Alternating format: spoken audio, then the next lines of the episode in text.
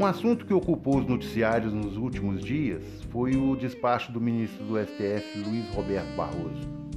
Um despacho que veda a entrada de terceiros em terras indígenas.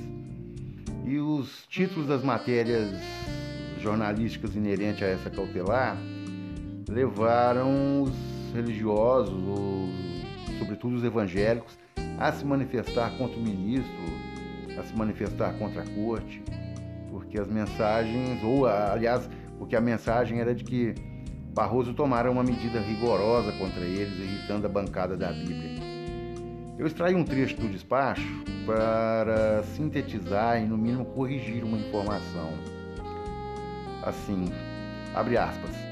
Assim, apenas para que não haja dúvidas sobre o alcance da cautelar já proferida e em vigor há mais de um ano, explicito que ela impede o ingresso em terras de povos indígenas isolados e de recente contato de quaisquer terceiros, inclusive de membros integrantes de missões religiosas. Dá para perceber que essa cautelar não afronta qualquer religião ou qualquer membro é, integrante de missão religiosa, inclusive a eles. Ela é uma cautelar que protege os povos indígenas de novas infecções, né? Nós estamos em tempo de pandemia e é uma uma cautelar que não veda aquele, aquelas missões em curso, seja religiosa, seja de alguma organização que exerça alguma missão pertinente à causa indígena. Não há nenhuma afronta à religião nessa, nesse despacho. E um outro assunto que não foi ainda esquecido, embora o personagem principal esteja no limbo, é a indicação de André Mendonça para o STF. Há mais de 70 dias, o presidente Jair Bolsonaro indicou o ex-ministro da Justiça André Mendonça para, para compor ali o, a, a Suprema Corte e a sabatina ainda não ocorreu. Não ocorreu, não foi agendada pelo, pelo senador Davi, Davi Alcolumbre, que preside o CCJ. É um rito que ele não está cumprindo.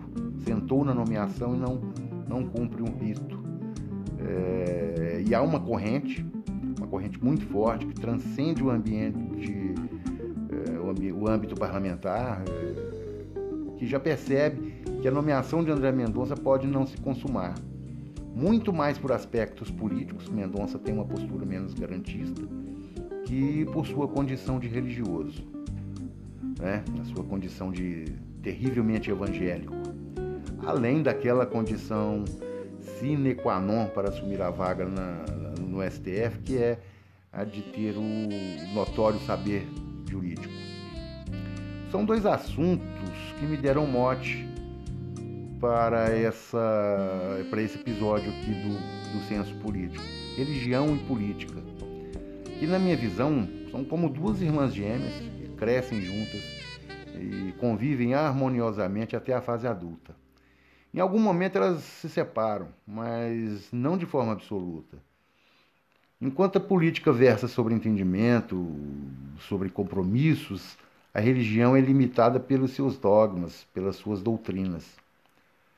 O religioso é identitário. Muito se diz dele ao declarar a fé que professa, o modo de vida, a visão de mundo, né? E o político tem seus interesses para além da fé. O político ou a política é um influenciador, uma influenciadora que tem o povo a legitimar o seu modelo de governança.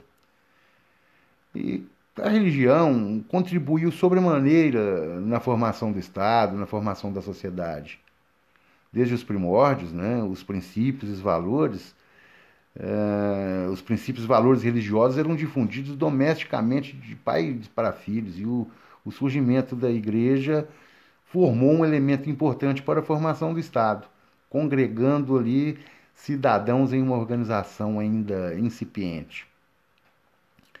Portanto, a religião, em se tratando de Estado democrático, não domina a política, mas o religioso pode ser facilmente cooptado por ela.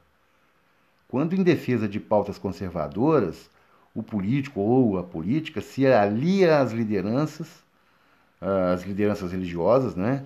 e concentrando nos votos como único interesse, ou seja, o, a política enxerga nos, nos religiosos são eleitores.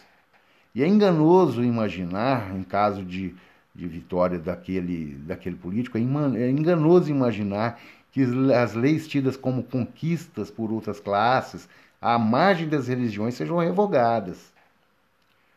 Cabe o respeito de lado a lado. A religião, seja qual for, é, é um importante canal da vida secular para a vida espiritual. É um vetor de paz. E em que pese a lisonja reservada aos governantes, o ateísmo político lhe cai muito bem. Né? Mesmo se atentando aí para as benesses do Estado, para todos e por todos. Um abraço, até o próximo episódio de Senso Político na próxima semana.